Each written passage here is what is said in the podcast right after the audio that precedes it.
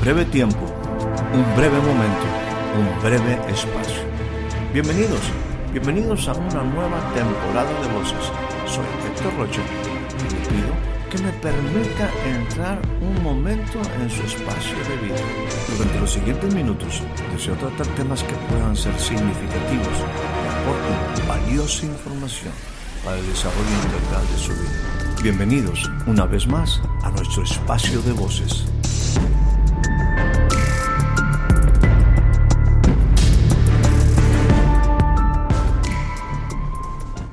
Salmo 84. Voy a leerlo del versículo número 1 y, y, voy a centrarme posteriormente en el versículo 4, pero leo para efectos de, de, de referencia y contexto. Dice aquí, el, el, el salmista lo expresa de, una, de esta manera, este salmo que es precioso. Cuán amables son tus moradas, cuán amables son tus moradas, oh Señor de los ejércitos anhela y aún ardientemente, anhela y aún ardientemente mi alma, mi alma desea los atrios del Señor. Aún mi corazón y mi carne cantan a un Dios vivo. Aún el gorrión, aún el gorrión a casa. Y la golondrina pone nido donde puede poner sus polluelos. ¿Dónde? En tus altares, en tus altares, oh Señor, oh Señor de los ejércitos, Rey mío y Dios mío.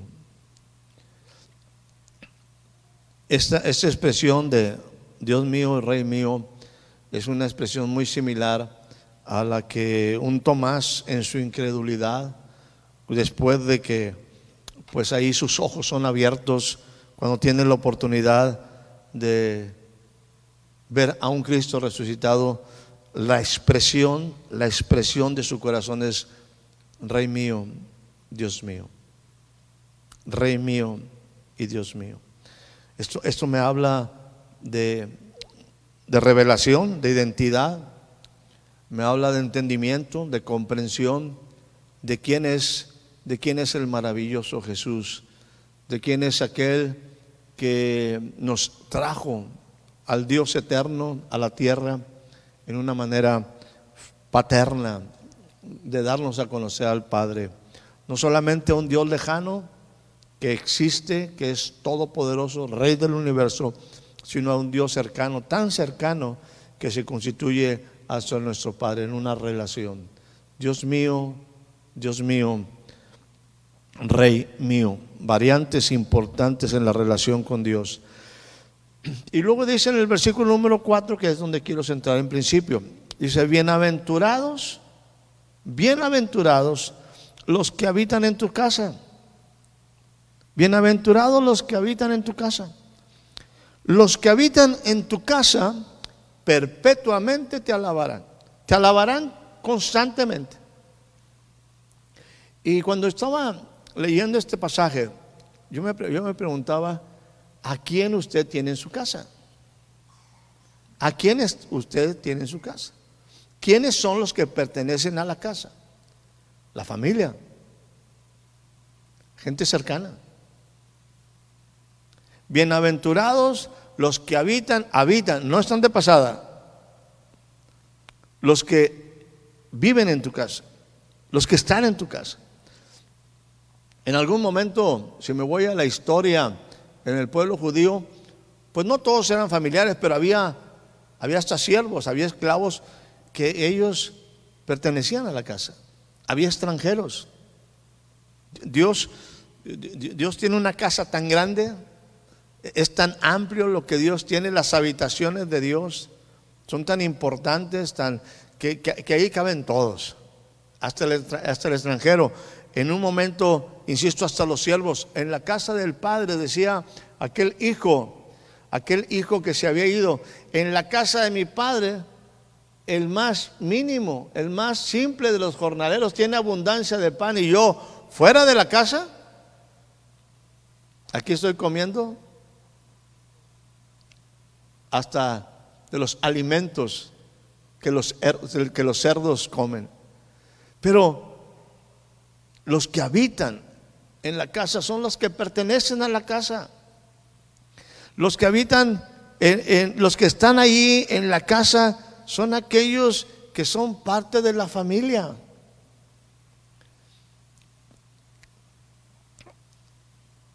He ahí la, importancia de entender que nosotros fuimos llamados en una manera a una relación, a religar nuestro corazón, es donde sale la palabra religión, a religar nuestro corazón con el Padre.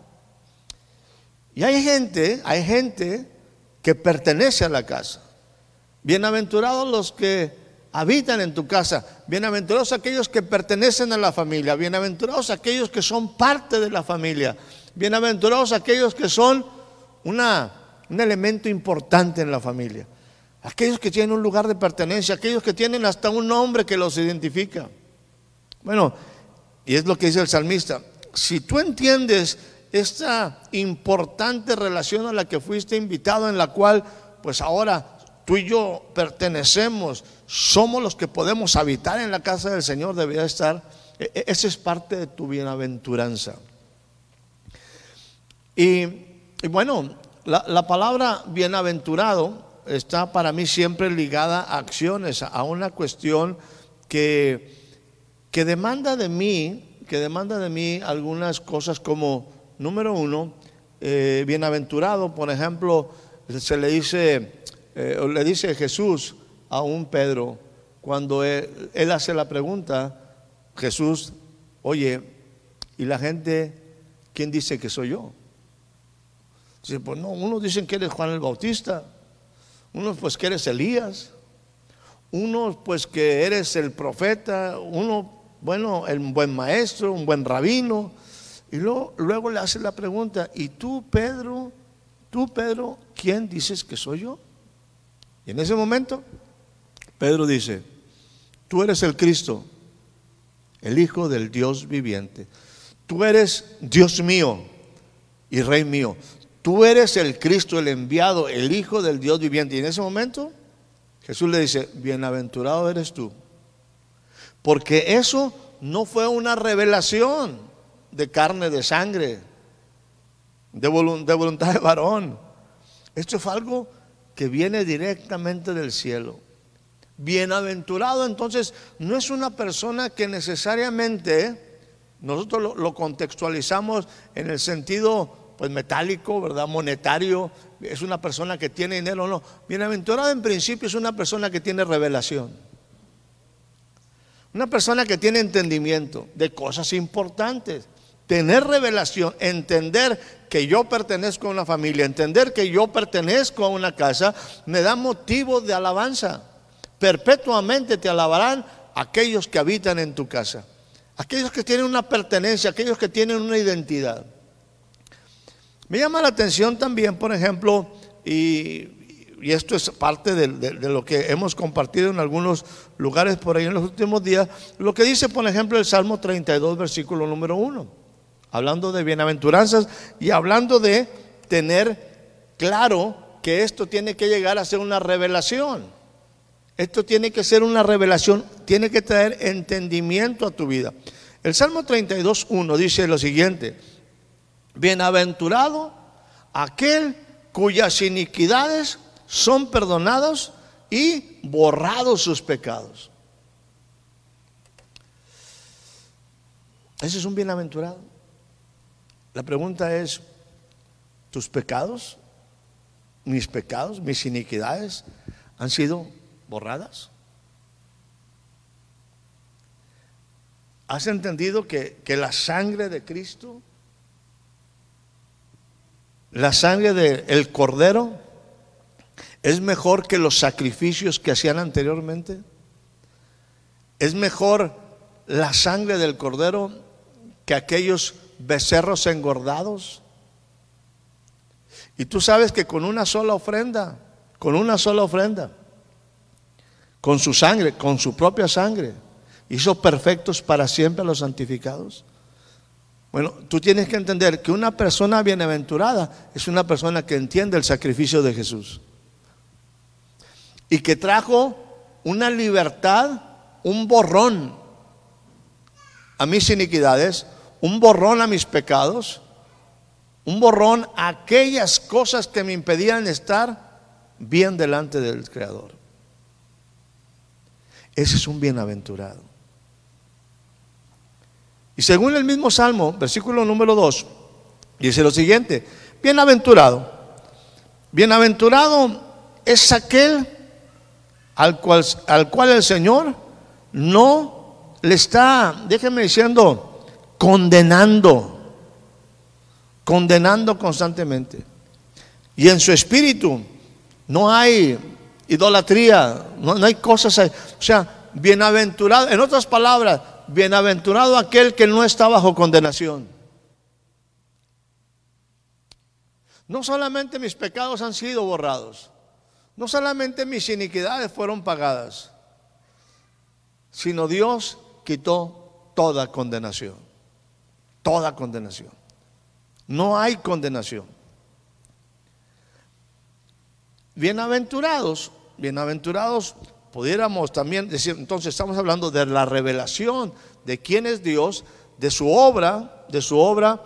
Y dice el Salmo 144, 5, bienaventurado el pueblo, bienaventurado, hace toda una desglose de muchos motivos, pero dice finalmente bienaventurado, o lo expresa de esta manera, el pueblo que tiene esto, bienaventurado el pueblo, bienaventurado aquel hombre, bienaventurado aquella mujer que tiene a un Dios poderoso con él.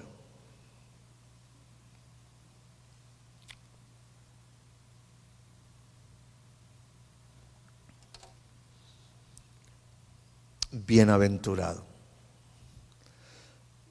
Lo que puedo decirle en este sentido es que bienaventurado tiene que ver muy poco con lo material.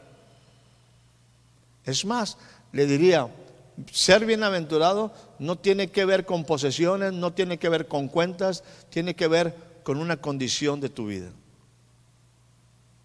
Y generalmente todas esas cosas son regalos de un Dios bueno.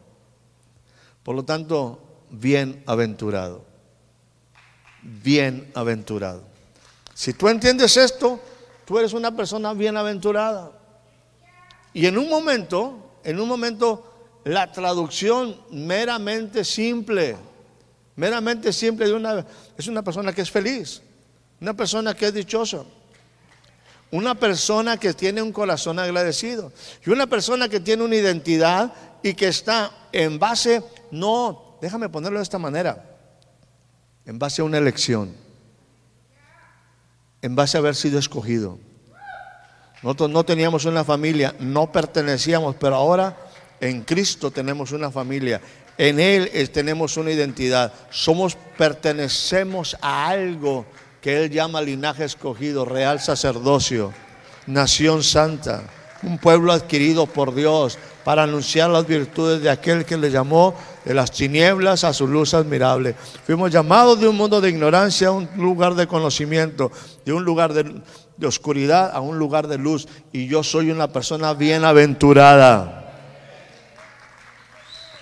Alguien decía por ahí, este, oye, ¿y tú eres, tú eres pobre? Dice, no, frecuentemente he estado sin dinero, pero pobre no.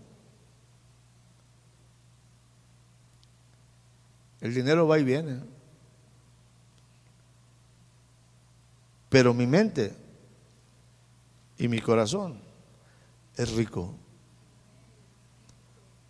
Pobre es el que no tiene conocimiento. Pobre es el que no tiene esperanza. Frecuentemente estoy sin dinero, pero eso es lo de menos. Yo soy una persona bienaventurada.